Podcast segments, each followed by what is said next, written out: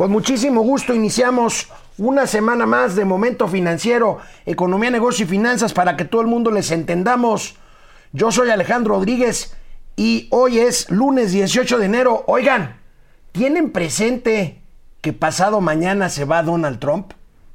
El miércoles tomará protesta, jurará con eh, la constitución en la mano, la Biblia más bien, y la Constitución de los Estados Unidos de América como nuevo presidente Joe Biden y vicepresidenta Kamala Harris.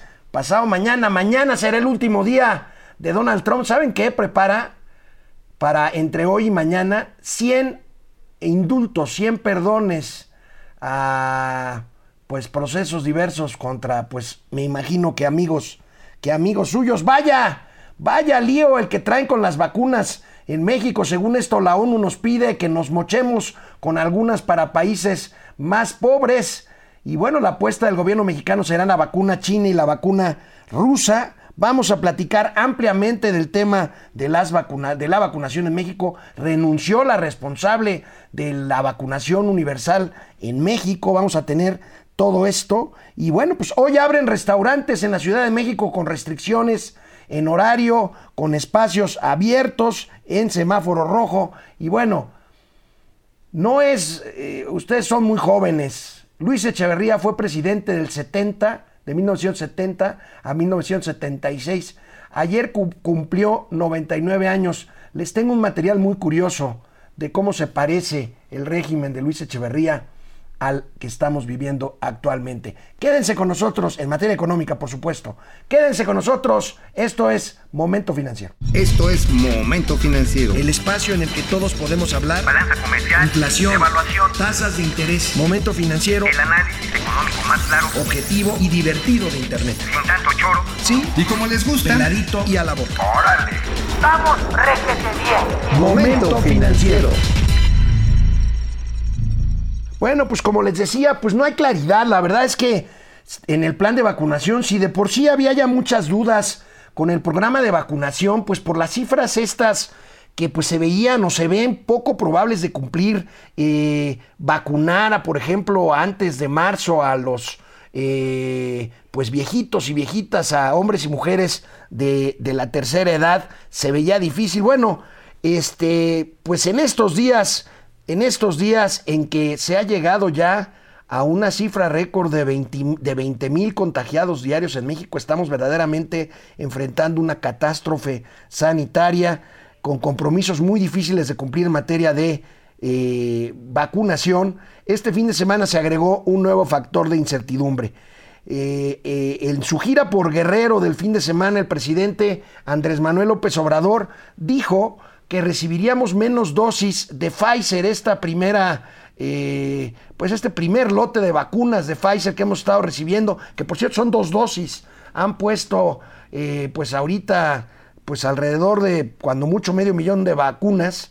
Y, y bueno, pues recibiremos menos dosis. ¿Por qué? Porque México atendió una petición de la ONU para ceder algún volumen para países pobres. No se dan mayores detalles. Ahorita pues vamos a analizar el gobierno, por lo menos las autoridades de salud ni siquiera saben de cuántas vacunas estamos hablando y la apuesta, vamos a ver cuál dice que es. Esto dijo ayer domingo en Guerrero el presidente Andrés Manuel López Obrador. En el mundo hay una polémica porque la ONU le ha pedido a Pfizer de que baje sus entregas a los países en los que se tiene contrato como es el caso nuestro, los países europeos, para que se disponga una eh, cantidad de vacunas a la ONU y que no haya acaparamiento y que la ONU también ponga esas vacunas a disposición de países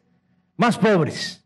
Nosotros estuvimos de acuerdo con eso, que nos bajen y luego nos repongan lo que nos corresponde. De todas formas, no cambia nuestro plan, porque ya estamos buscando otras vacunas, no solo Pfizer. Ya estamos eh, en tratos para que empiece a llegar una vacuna denominada Cancino de China y una vacuna de un laboratorio ruso, más una vacuna AstraZeneca de la Universidad de Oxford.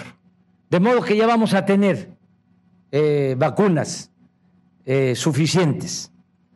Pero si nosotros aplicamos la vacuna, y a eso eh, me refería, pues vamos a tener más autoridad y más derecho que los que reciben la vacuna y no la aplican, la tienen congelada. Eso está pasando en algunos países europeos. Bueno, pues eh, dice que se continuará el plan. A mí me parece que el plan es absolutamente difuso. Si te quitan vacunas que ya estás esperando y que decías que recibirías lotes semanales de 400 mil dosis por parte de Pfizer, pues si te quitan por este asunto de la ONU, pues entonces ya cuál plan. Las vacunas rusa y China finalmente no han terminado su procedimiento eh, sanitario, regulador, en fin. Y bueno, pues estamos mientras tanto con un promedio de crecimiento del 27% en casos de coronavirus en México en el último mes, con una cifra de muertos que ronda el millar de personas fallecidas por día en las últimas semanas. Y bueno, pues este, híjole, la verdad es que muchas dudas, muchas dudas que a mí, que a mí en lo personal eh, se amplían en mi, en mi análisis con la conferencia de prensa que anoche eh, ya ven que da una conferencia de lunes a domingo el sector salud, no siempre, la mayoría de las veces las preside Hugo López Gatel,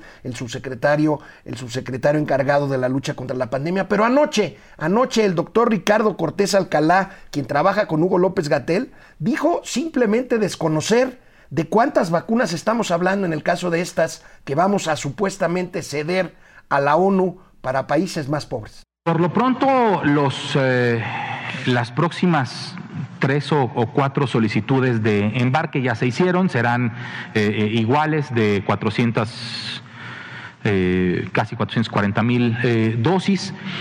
¿Cuántas menos van a, van a llegar? No, no lo tenemos definido. Me parece que es un, es un acierto haberlo, haberlo definido así porque eh, si todos cooperamos a nivel mundial, o sea, esto habla de la política de, que todos, todos estamos afectados como, como mundo, ¿sí? Pero si nos ponemos a ver cuántas dosis se han aplicado a nivel mundial, por lo menos más del 90% son en países eh, ricos, de altos ingresos, de muy altos ingresos.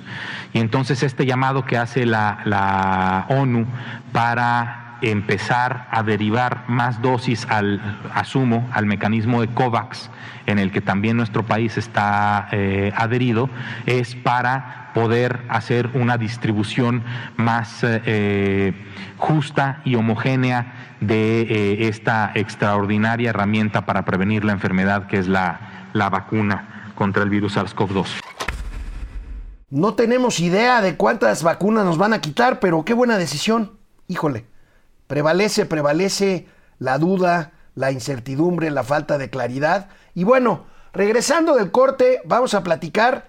Y en política, créanme que no hay casualidades, aunque ahorita están tratando de hacerlo ver como tal. Renunció la responsable del gobierno mexicano del programa de vacunación. Ahorita que regresemos aquí a Momento Financiero, Economía, Negocios y Finanzas para que todo el mundo les entienda. Hola Internet, ¿cómo están? Pues aquí me dejaron solo otra vez lunes de firma en el reclusorio, seguramente porque me van a preguntar de Mauricio Flores, porque él es el taquillero, él es el taquillero, hay que reconocerlo, este, a ustedes les gustan las macuarradas, entonces, ¿qué puedo hacer yo contra eso? Pero no, no, no, en serio, este, vamos a ver quién está por aquí eh, conectado. Eh, Alejandro Méndez desde Querétaro Alex Tocayo, siempre siempre, pues ya llevas este, varios días con ser el primero en, en aparecer por aquí. Mike White desde el Estado de México, otra vez le entró la cruda al buen Mauricio, pues sí, le entró. Víctor Manuel Sapien Piceno, saludos desde Pénjamo, Guanajuato.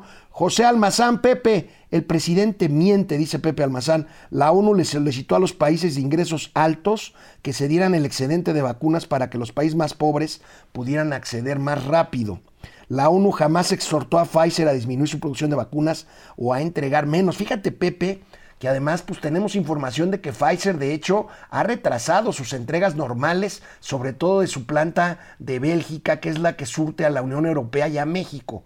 Parece que no hay problema con la planta de Pfizer en Estados Unidos, cuya vacunación va eh, pues razonablemente bien. Eh, pero bueno, por lo menos, por lo menos eh, yo no sé si miente Pepe, pero por lo menos hay una absoluta falta de claridad y transparencia al respecto. Eh, también Pepe nos dice, quiere someter a consulta la ley para juzgar expresidentes, pero no somete a consulta la decisión de recibir menos vacunas contra el COVID. Tienes razón, además, habría que ver en qué lugar nos encontramos. No somos los de los países más pobres del mundo, sin duda, pero sí de los que tenemos más problemas en cuanto a el pues la gravedad de la situación sanitaria que estamos viviendo y habría que ver, digo, ya habíamos comentado aquí en Momento Financiero, nosotros llegamos a ser la octava economía del mundo, luego la número 11, ahorita andamos como ser entre la 13 y la 15 economía, economía del mundo. Depredador mercenario, Depre, ¿cómo estás? Saludos y comenzamos la semana realizando nuestra prueba COVID. Ya nada más en espera los resultados. Cuídense todo. Me imagino que también se le hizo Pili Depre. Que salga todo bien, así será, estoy seguro, y a seguirse cuidando, por favor, no salgan de casa, si lo hacen por necesidad, usen cubrebocas y caretas de preferencia. Eh, volvemos a la televisión y aquí seguimos cotorreando. Sigan ustedes, por favor, por supuesto, no se, no se desconecten. Unas horas después del anuncio del presidente de la República allá en Guerrero de que la ONU había solicitado eh, pues alguna cantidad de vacunas para poder distribuirlos a países a países con mayores necesidades que las nuestras, se conoció de la renuncia de Miriam Esther Vega, Veras, Miriam Esther Veras Godoy, que ahorita la vamos a ver en pantalla, jefa de vacunación en México. Ahí la tenemos con el doctor Hugo López Gatel. La renuncia se da el mismo día de esta pues eh, falta de, de certeza o de señales encontradas que les estoy platicando y se da a tres semanas a tres semanas de haber iniciado el proceso de inoculación en nuestro país, o sea, de vacunación. Llevamos pues apenas menos del 0.5% de la población vacunada, muy poquitos. O sea, la verdad es que además, pues ustedes han visto cómo han llegado los lotes, los lotes a cuentagotas. Por supuesto, por supuesto, ayer, esto fue en la mañana, el presidente lo dijo, luego se supo la renuncia de Miriam Esther Veras Godoy quien, eh, pues eh, según supimos, había tenido diferencias porque ella se había alineado más al equipo de Marcelo Ebrard y su subsecretaria en la firma de contratos rápidos con farmacéuticas a lo que Hugo López Gatel se, se, se oponía. Y bueno, por supuesto, ayer le preguntaron al doctor Cortés, el que dio la conferencia de ayer domingo sobre salud en Palacio Nacional, sobre esta renuncia, y esto fue lo que titubeante contesta el doctor Cortés sobre la renuncia de la doctora Veraz Godoy. Eh, está trascendiendo que, que, se dé esta renuncia y que es porque estaba inconforme con el plan actual de vacunación. El Centro Nacional para la Salud de la Infancia y la Adolescencia es eh, eh, el centro que tiene a su cargo el programa de vacunación universal. Efectivamente, la doctora Miriam Veras Godoy eh, presentó su renuncia. Sus razones son meramente personales. En este operativo que es muy especial y es muy distinto a los operativos regulares del programa de vacunación universal, en donde probablemente el único actor como tal era el CENCIA y los 32 programas de inmunización en los estados.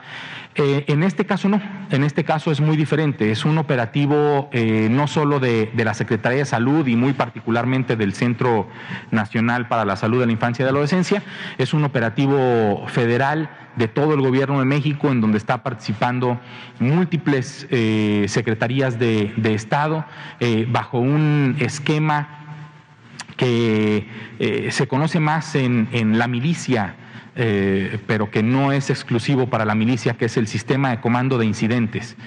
El sistema de comando de incidentes agrupa a múltiples actores, de diferentes eh, secretarías en este estado y uno no responde necesariamente al que es su jefe. Si a mí me dicen, tú vas a entrar al sistema de comando de incidentes de la vacunación, en ese momento mi jefe directo para ese operativo deja de ser el doctor López Gatel y es el comandante de ese, de ese operativo. Este es el caso el caso en el que eh, la doctora Godoy, Veras Godoy, tenía un, un eh, encargo pues, importante como el de cualquiera eh, que está participando en ese operativo eh, y eh, pues eh, no, es, no, no deja un, hoyo, es simple y sencillamente la doctora Veras Godoy toma esta, esta decisión eh, y seguiremos caminando con un operativo que tiene grandes retos. Si los motivos de la renuncia de la jefa de vacunación, Miriam Esther Veras Godoy, fueron personales, hoy le mandó decir a Ciro, por cierto, que tiene un problema de salud, pero primero, Qué casualidad que fue el mismo día que se anunció eso. Segundo, si sus motivos fueron personales, ¿por qué el doctor Cortés destinó casi un minuto y medio en explicar que esto finalmente está a cargo ya del ejército? Ojo con lo que dijo. En este tema, ya mi jefe ya no es Hugo López Gatel, sino el responsable militar de los grupos, de los grupos que están vacunando. Acuérdense que las brigadas, ahorita vamos a hablar de eso, hay doctores, enfermeras, miembros de los servidores de la nación, que esto lo hace claramente político, y miembros de las Fuerzas Armadas, supongo yo, para eh, resguardar el material de vacunación. Entonces, bueno, aquí quedan, la verdad, la verdad, muchísimas dudas sobre la renuncia de Miriam Esther Veras Godoy, la jefa de vacunación en México, justo ahorita que esto parece ser verdaderamente un desastre. Y mientras tanto, y mientras tanto, el doctor Hugo López Gatel, que no estuvo en la conferencia, pero que aparece en los medios afines que lo quieren entrevistar, es el caso del Soberano. El Soberano es un periódico y un canal por ahí de YouTube, pues afina la 4T. Eh, pues imagínense, lo conduce Antonio Atolini, imagínense qué les puedo decir. Bueno, Hugo López Gatel sigue culpando a los medios de todo. Miren esta declaración que le hizo precisamente al señor, al señor Atolini. Hablar sin tener conocimiento, sin tener idea, y no actuar, no contribuir, me parece sumamente lamentable. Todos estos opinadores, opinólogos, y esta creo que es la pregunta clave que el público tendría que tener en mente, ¿qué han hecho? ¿Qué han hecho? ¿Qué han hecho editores y directores y dueños de periódicos, medios de comunicación en radio, televisión? ¿Qué han hecho intelectuales reales o autodesignados? ¿Qué han hecho los partidos políticos? ¿Qué han hecho las personas legisladoras? ¿Qué han hecho? ¿Qué han hecho los medios, doctor Hugo López Gatel? Los medios tratan de hacer bien lo que usted no hace bien, su trabajo. Yo no digo que usted no trabaje, yo creo que tiene jornadas exhaustas. El tema es que los resultados no indican que su trabajo sea positivo. El trabajo de los medios es cuestionar, revisar el poder, la gestión pública. El trabajo de usted es dar resultados y no los ha dado. Entonces, los medios, ¿qué están haciendo? Están haciendo su trabajo. De legisladores, si quieres, después hablamos. Supongo que no se refiere a los de Morena que lo arroparon el día que le pusieron tremenda zapiza en la Cámara de Diputados porque usted no supo explicar por qué traemos las cifras que traemos y por qué el gobierno mexicano enfrentó esta pandemia negándola, minimizándola, negándose a usar el cubrebocas y después apelando exclusivamente, cosa que no es menor, a la vacunación que todavía va a tardar unos meses más. Y por si no hubiera dudas sobre las dosis, sobre la donación a la ONU, sobre la falta de claridad, se supo el fin de semana que los servidores de la nación, estos que incluyen las brigadas de vacunación, estos eh, pues que no son otra cosa más que promotores del voto de Morena, traen sus chalecos de Morena, pues se supo que también están siendo vacunados.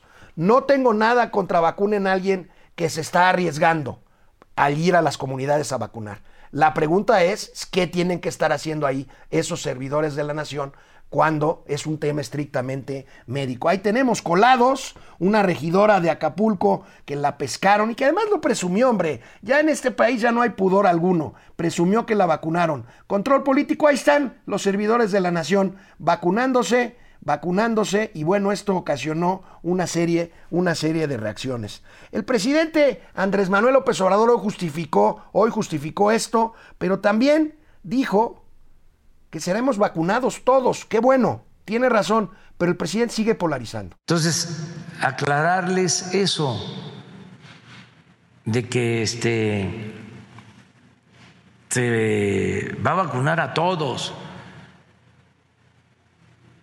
Y no porque, a ver, tú eres fifí o eres intelectual orgánico o estás en contra de nosotros porque te iba muy bien en el régimen de corrupción. Ahora a ti no te va a tocar vacuna.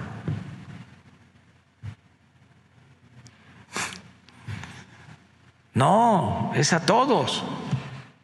Sigue polarizando, sigue polarizando. El presidente se atrevió a decir que México es el país que más rápidamente está vacunando a sus ciudadanos. Ahí se los dejo. Canal 76 de Easy de lunes a viernes, canal 168 Total Play. Hola Internet, aquí estamos de vuelta. Este, aquí estamos de vuelta. Ah, andan por ahí un chorro, Fidel Reyes.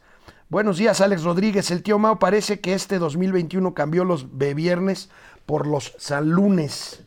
Mira, este, tratamos de educarlo lo más que podemos, pero el tema de los salunes es un tema legal. Tiene que ir a firmar, como les decía, al, al reclusorio. No, no es cierto. Tiene otro programa que graba precisamente los lunes a esta hora. Está tratando de arreglar ahí y este, conciliar, conciliar su agenda. Rocío Hernández, excelente inicio de semana. Buen día, Rocío. Gracias. Guido Corti, buen día a todos.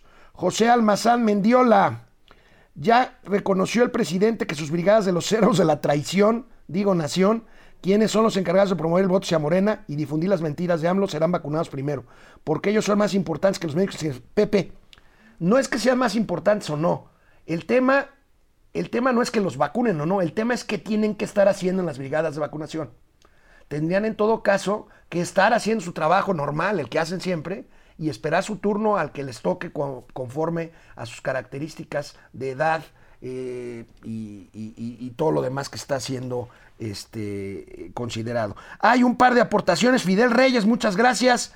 Me ponen aquí Mexican pesos para que no haya dudas como las que tuvimos el viernes. 20 pesitos, muchas gracias. Ráfaga Martínez, nuestro mecenas, se cae con otros 25 pesos anotados, anotados están. Vamos a ver este, quién más está. Francisco García. Mientras petroleras como Total apuntan a tecnologías renovables, Pemex y CFE incrementan el uso de carbón y combustóleo. Pues sí, ya lo hemos, ya lo hemos comentado. Ferrangel, creo que el PG no sabe que en México más del 50% de la población es pobre. si te refieres a las vacunas, bueno, Mira, ya habría una discusión, insisto, nosotros somos la economía número 13, 14 o 15 del mundo, dependiendo de cómo acabemos este trágico año, que bueno, México se cayó 10% eh, en términos de Producto Interno Bruto, vamos a ver cómo terminamos entre los países más desarrollados del mundo, pero tienes razón, el índice de pobreza, eh, ya no digamos extrema, el índice de, pobreza eh, laboral o alimentaria es, es, bastante, es bastante alta. Este, Fidel Reyes nos dice también, mientras los mensajes de las autoridades de salud no sean claros, acompañados de medidas coercitivas y sanciones, esto no va a mejorar. Pues está en nosotros, cuidarnos, nada más en nosotros. Regresamos a la tele, quédense aquí, este, síganos por favor y ahorita regresamos a Cotorrear. El día de mañana, ¿se acuerdan que la otra vez hacíamos la cuenta de cuántos programas de reactivación económica se han presentado en Palacio Nacional con los empresarios? Contábamos seis si la memoria no me falla. Bueno, la nueva secretaria de Economía, Tatiana Cloutier, conocida como la tía Tatis, adelantó que mañana se presentará un nuevo programa de reactivación, un nuevo programa de reactivación económica, como lo da a conocer el financiero, una entrevista. Estos del financiero, qué bárbaros. Eh, el financiero Bloomberg siempre traen notas muy interesantes. Presentará Economía, Plan de Reactivación Económica. Ahí está, ahí está Tatiana Cloutier. Se reunió con los empresarios del CCE, dicen que les fue bien, Dice la tía Tatis, reconozco que la situación es difícil en el mundo y en México. Vaya, vaya descubrimiento, qué bueno que lo reconoce. Y dijo que el presidente le pidió crecimiento con inclusión. No sé a qué se refiera, crecimiento con inclusión.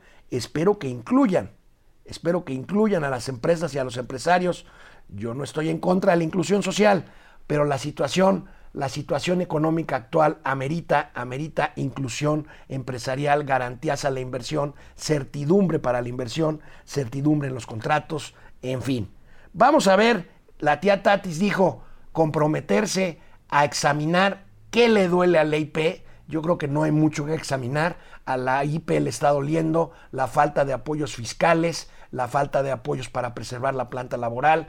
A la, a la IP le está doliendo la cancelación de contratos, a la IP le está doliendo la ausencia de certidumbre para la inversión privada. Pero veamos, veamos estos datos adicionales que trae con esta entrevista el financiero. Ah, no, no, esta, esta es la siguiente, es la de eh, la secretaria eh, Luisa María Alcalde del Trabajo. Ahorita vamos a hablar del trabajo en casa. Pero vaya, básicamente la Secretaría, la Secretaría de Economía, Tatiana Cloutier, está pues eh, poniéndose a disposición del diálogo con la iniciativa privada. Vamos a ver, no tengo información si este plan nuevo se anunciará mañana en el Palacio Nacional. ¿Saben por qué? Porque mañana es martes de la salud. Mañana es martes de la salud. Y ahorita que hablábamos de la vacunación, le preguntaron al presidente de la República que qué onda con la renuncia de la encargada del Plan Nacional de Vacunación y dijo que no estaba enterado y dijo que en todo caso lo daría a conocer Hugo López Gatel.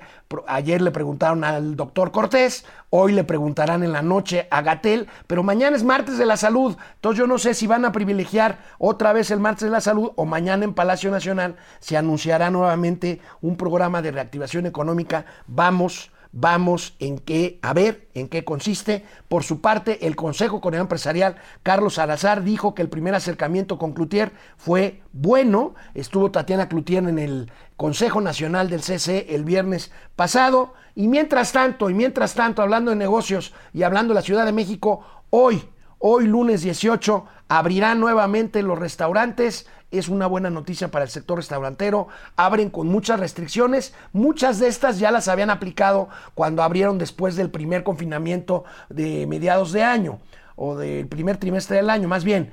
Eh, pero ahora el horario será hasta las 6 de la tarde y el servicio se tendrá que dar en áreas, en áreas abiertas y con un máximo de cuatro comensales por mesa cuando mucho. Entonces, pues vamos a ver qué pasa qué pasa con esto de los restaurantes y pues el dilema, el dilema de la sanidad, el, el dilema de la pandemia versus eh, eh, la crisis la crisis económica. En todo caso, pues yo les recomiendo, si ustedes deciden ir a una de estas mesas que se habilitarán en espacios abiertos, lo hagan, lo hagan con cubrebocas, por supuesto, dirá Gatel, se lo tendrán que quitar cuando coman, pero bueno, eso es una esa es una este, frase gateliana, o sea, una verdad, una verdad obvia.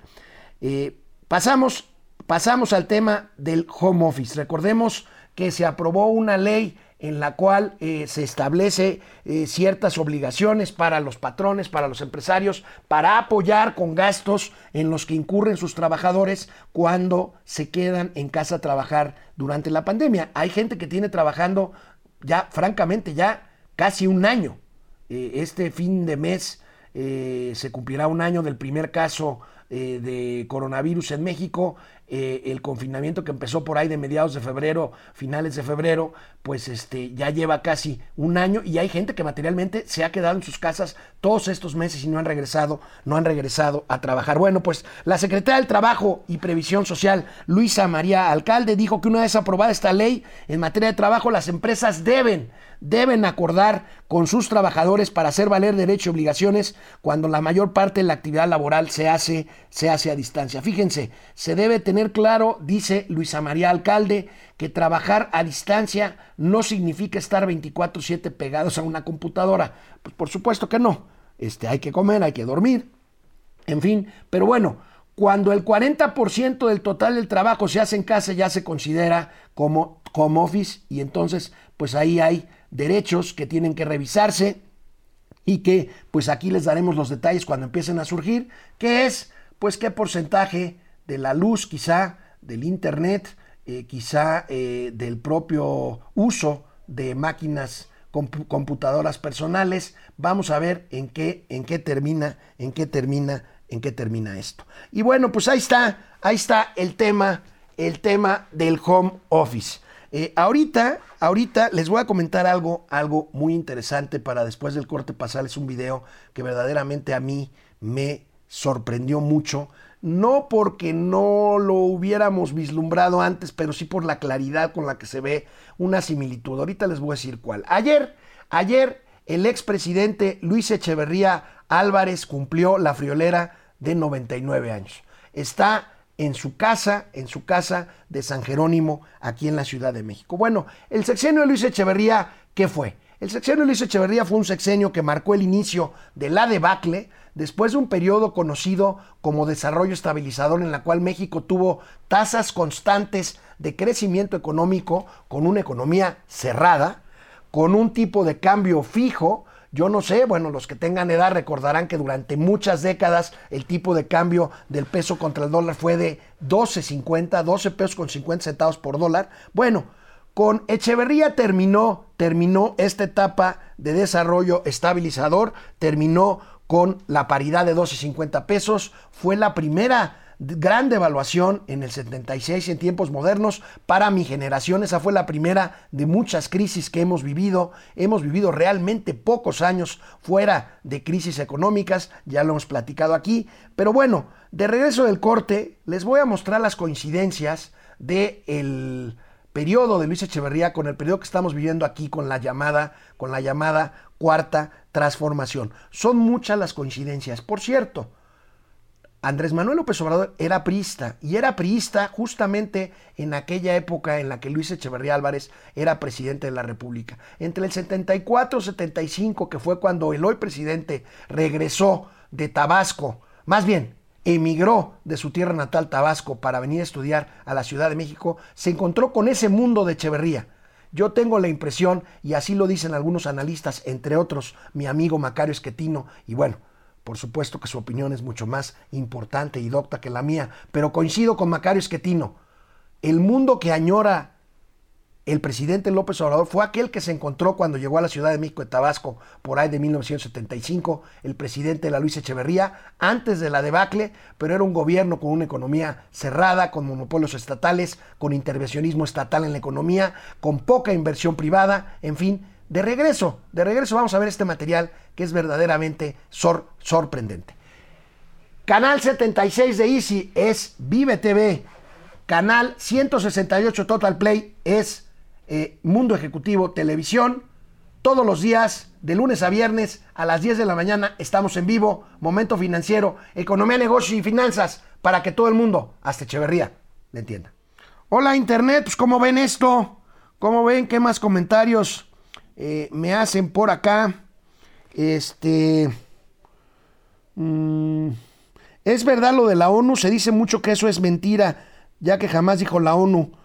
Eh, además de todo, esto es mejor momento para ser eh, siervo de la nación. Eric Huerta, yo quiero la de Oxford. Es que lo pone Oxford así, Oxford, como dicen, como dice Mauricio Flores. Oxford, Oxford, o la del Oxford te referirás. Oxford es la vacuna esta junto con AstraZeneca, financiada por la Fundación de Carlos Slim, ¿se acuerdan? de esa todavía no tenemos noticias, pero según esto podría llegar podría llegar pronto. Eh, Fidel Reyes Morales, si me dieran elegir, yo prefiero una rusa. yo prefiero la rusa. Está bien. Bueno, eh, eh, todos me dicen aquí en producción también, se van a enojar las chinas. Se van a enojar las chinas. Dicen que la cubana también, pero no hay, no hay, no hay vacuna cubana, ¿sí? No hay todavía. Este, Gerardo Delgado, ceder a otros países, se me hace que no las pagaron estos ineptos pues hay quien piensa eso de que eh, los acuerdos, estos que no quieren dar a conocer, pues son incompletos o simplemente no se han pagado, Gerardo. Bueno, Jorge Car Larrea, para vacunar a todos los mexicanos en un año se tendrían que aplicar 328 mil diarias. Hoy el presidente presumió que se habíamos llegado a aplicar en un día 150 mil vacunas, pero pues insisto, no hemos llegado ni siquiera al millón de vacunas este, aplicadas y la mayoría de estas, por no decir todas, porque son las de Pfizer, este, son a doble dosis, así que tendría que hacer un número similar para aplicar la segunda dosis a esos que ya han sido, que ya han sido inoculados. Guillermo Sánchez Mendoza, ¿cómo ven las declaraciones de la diputada Nay Salvatori que no es prioridad vacunar a los médicos privados? Válgame Dios, esta señora Nay Salvatori, híjole, ya ha hecho varios gateles, este, y este último fue terrible. Dijo, no, pues los médicos privados tienen lana por si se enferman, tratarse en un hospital privado, entonces ¿para qué los vacunamos a ellos? Híjole, ahí se las dejo. Nay Salvatori, diputada poblana de Morena. Regresamos a la tele y ahorita vuelvo con ustedes de internet. El gobierno de López Obrador se parece mucho, se parece mucho a algo que vivimos quienes estamos ya viejos en el sexenio de 1970 a 1976. Me encontré, gracias a mi amigo Amado Avendaño, a quien ustedes conocen bien, esta pieza de Clio. Clio, la productora de materiales históricos que dirige Enrique Krause y que durante muchos años también dirigió mi amigo Fernando García Ramírez. Miren, no se les hace muchas coincidencias. Miren este material de la política económica de Luis Echeverría Álvarez. Echeverría tenía que cumplir la inmensa emisión de promesas y esperanzas que había lanzado por todos los rumbos del país a partir de su campaña. Rompió con el modelo económico denominado desarrollo estabilizador que había prevalecido en el país durante las últimas dos décadas, para implantar lo que él llamó el desarrollo compartido. Entonces, la tesis de, de los economistas de, de Echeverría era que el sistema estaba agotado y que había que iniciar un nuevo sistema que consistía más que en crear riqueza, en distribuirla bien. Lo que hicieron fue impedir la creación y el crecimiento de riqueza ¿verdad? y el flujo de recursos de inversión. Si había dinero había que gastarlo y casi todos sus proyectos eran hechos a una gran escala. En el caso de Bahía de Banderas, en la costa de Nayarit, fue patente la falta de planeación. Se adquirieron terrenos ejidales en la playa para desarrollar un complejo turístico y se compraron embarcaciones para convertir a los campesinos de la zona en pescadores. El proyecto naufragó por el ineficiente manejo financiero y los inevitables casos de corrupción. Otro proyecto faraónico, que tampoco cumplió con las expectativas que se planteó, fue el del complejo siderúrgico Lázaro Cárdenas Las Truchas. Obra colosal que en junio del próximo año producirá el acero que requiere toda nación en marcha. Errores de diseño en la planta, problemas financieros y el afán de ver terminada la primera etapa de la obra antes de que concluyera el sexenio impidieron que la planta pudiera alcanzar los niveles de producción esperados. El secretario de Hacienda, Hugo B. Margain, quien se oponía al crecimiento desmesurado del gasto público, le dijo al presidente, limit of the internal debt and the external debt, and we reached the limit. en mayo de 1973, Luis Echeverría aceptó la renuncia del ministro. Poco después, el presidente Echeverría hizo una declaración verdaderamente histórica. A partir de este momento, dijo, la economía se maneja desde los pinos. ¿Le suena conocido? A mí me suena muy conocido. Lo único que hay que corregir, efectivamente, el presidente Echeverría dijo, a partir de hoy, la economía se maneja desde los pinos. Hoy, la economía se maneja desde Palacio Nacional, y no porque en el ala norte esté la oficina del secretario de Hacienda, sino porque en el ala sur, ahí mismo en Palacio Nacional, despacha, despacha el presidente Andrés Manuel López Obrador. Y bueno, sobre esto me permití escribir mi columna de hoy en el portal El Arsenal que dirige mi querido amigo Francisco Pancho Garfias. ¿De qué escribió hoy? Bueno, me hago la pregunta, ¿en economía el presidente ya tiró la toalla? Mi planteamiento es que nos guste o no, el destino de México está atado en materia económica al de Estados Unidos de América.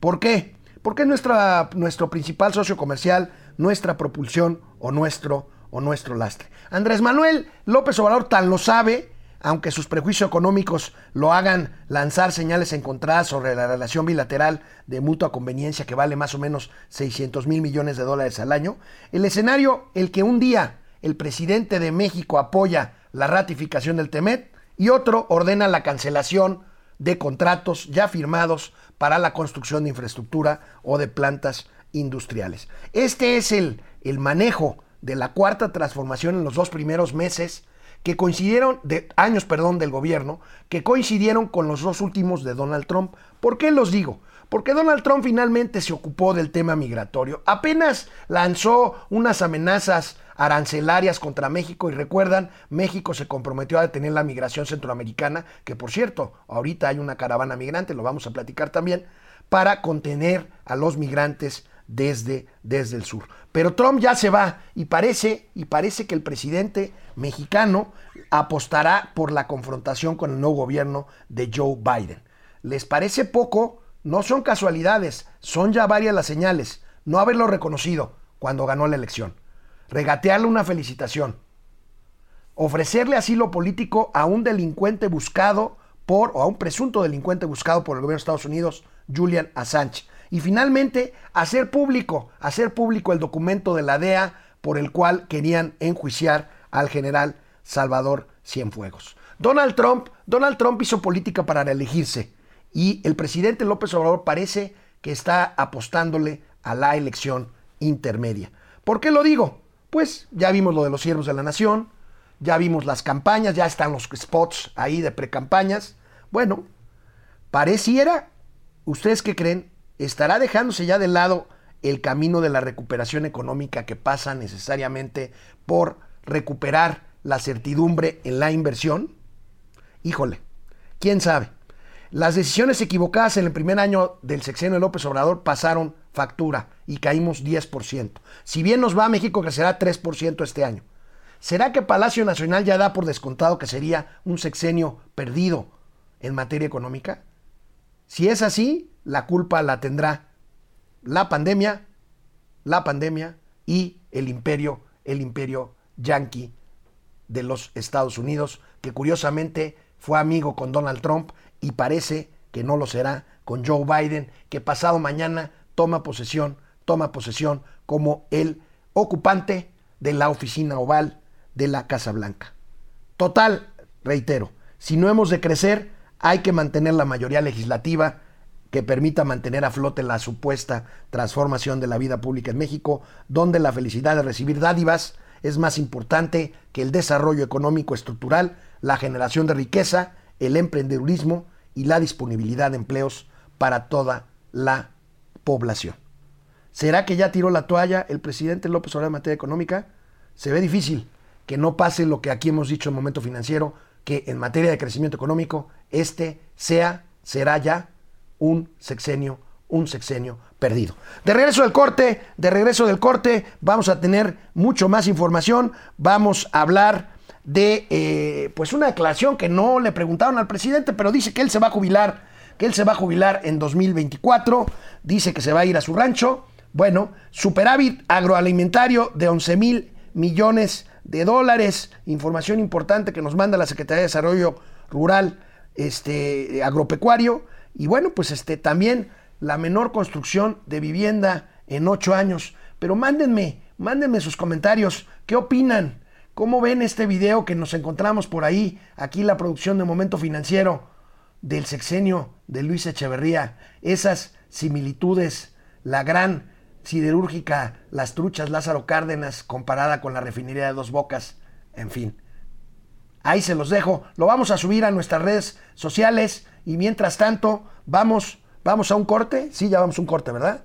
Vamos a un corte, canal 170, no, canal 76 de Easy, Vive TV, canal 168 Total Play, Momento Ejecutivo TV y Spotify, Momento Financiero, Economía, Negocios y Finanzas para que todo el mundo, hasta los echeverristas, les entienda. Regresamos a internet. Erin Huerta ya nos decía lo de Oxford. Oxford. Este, lo de Nay Salvatori, de veras, no tiene. Busquen ese video si no lo han visto. Este, sobre que los médicos fifís no deben de recibir este, vacunas. Luego dijo que ella no quiso decir lo que dijo, ¿verdad? Pero ya saben cómo es esto.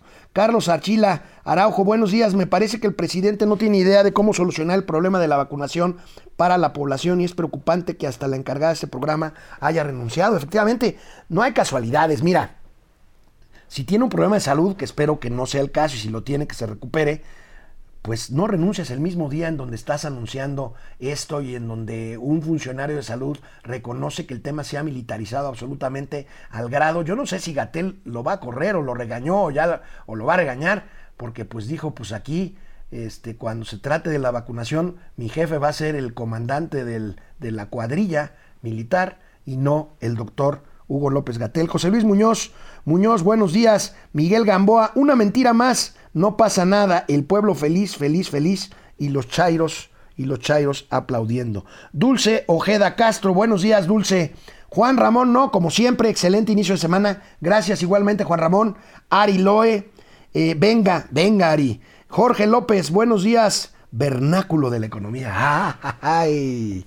¡Qué buena onda! Leti Velázquez, hola, buenos días a todos. A ver qué aprendemos ahora. Espero que mucho, Leti. Para eso trabajamos con mucho gusto todos los días, de lunes a viernes, aquí en Momento Financiero. Tonatsin Alfaro, Qué gusto escucharlos, que tengan una excelente semana igualmente, Tonantzin. Fidel Reyes, buenos días, momento financiero. Francisco García, buen inicio de semana. Mientras el presidente sigue en su eterna campaña, la pandemia sigue rompiendo récords y la economía continúa en caída libre, efectivamente. Mil muertos diarios en promedio, 20 mil contagiados. Está feo.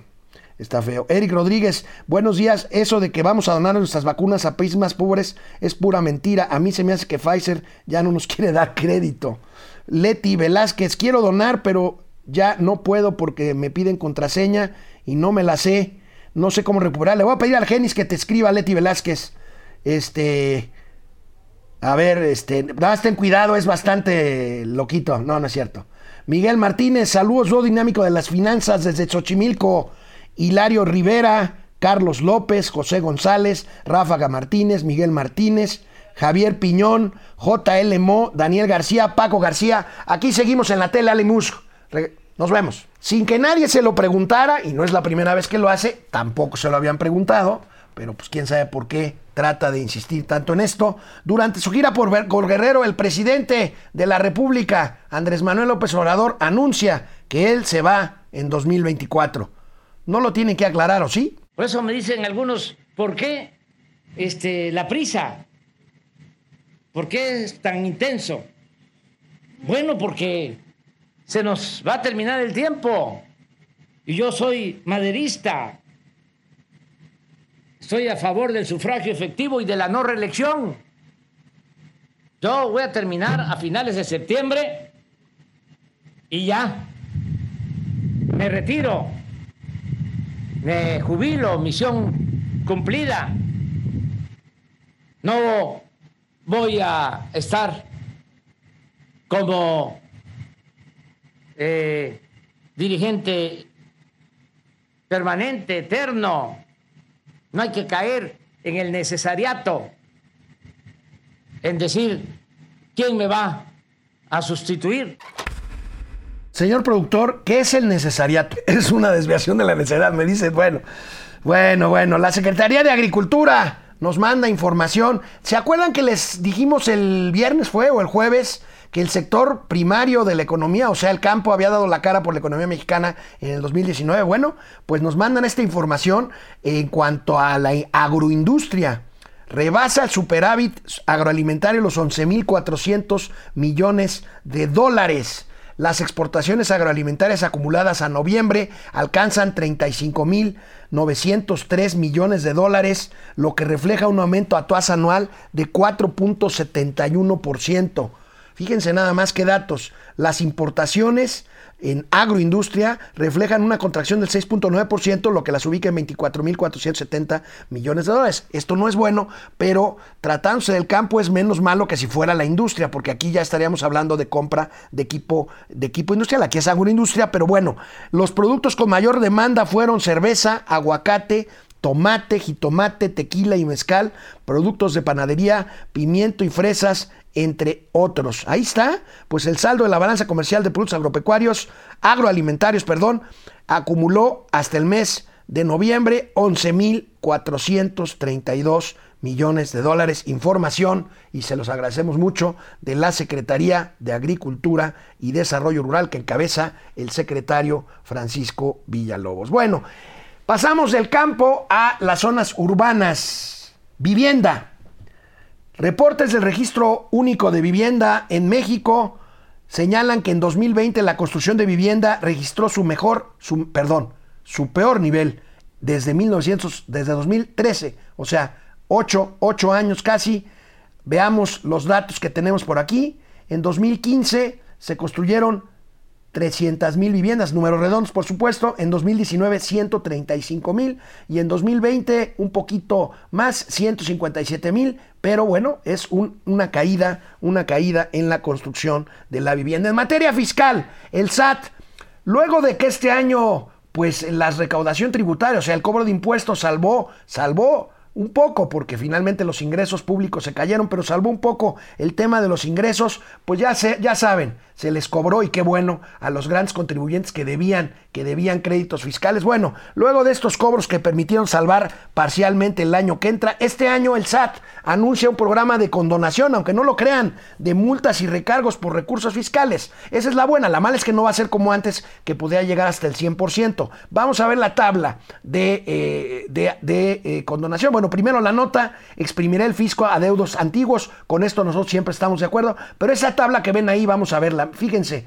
Vamos, van, van, porcentaje a condonar, en lugar de 10, 100% con créditos fiscales de hasta un año, el 70% y de ahí para abajo, hasta los créditos fiscales de más de 5 años tendrán una condonación de 20, de 20% si se pagan a tiempo. Ahí está la antigüedad de la cartera con adeudos fiscales, la mayor parte es de 1 a 3 años, 43%, y el total hay créditos fiscales por 942 mil 175 millones de pesos. Bueno, pues el SAT, Raquel Buenrostro, Raquel Buenrostro haciendo su chamba, ella no pregunta, ella no se mete en grillas, ella se dedica a recaudar y lo hace, y lo hace como hemos visto, pues bastante, bastante bien. La nota principal del economista del día de hoy da cuenta de que en diciembre retornaron capitales. Ya ven que les habíamos dicho de fuga de capitales ante la incertidumbre. Bueno, capitales regresaron, algunos, no todos, las causas liquidez en el mercado, o sea, dinero sobrante en los mercados de deuda del mundo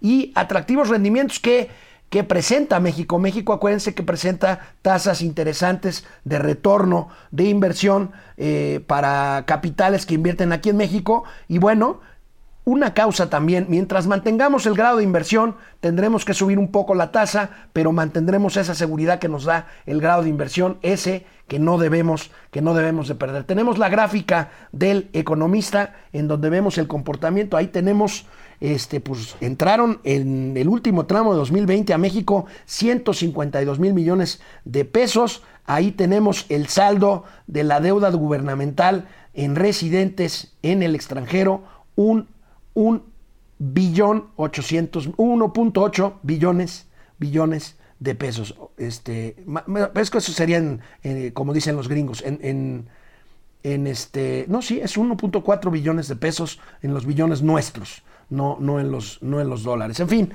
ahí tenemos esto. Por cierto, el viernes, el viernes Hacienda hizo una nueva reestructuración como parte de sus redocumentaciones de deuda eh, en euros. Ahora lo hizo en euros, lo había hecho anteriormente en el mercado asiático, ahora lo hizo en euros como parte de su programa de reestructuración de deuda. Y bueno, el miércoles, pasado mañana, tomará posesión Joe Biden. Hay tensión, hay tensión en Washington, hay eh, señales. Eh, eh, manifestadas por las propias agencias de seguridad americanas de que existen amenazas de grupos violentos por irrumpir en las calles. Washington está completamente cercada y tenemos los alrededores del Capitolio, los militares.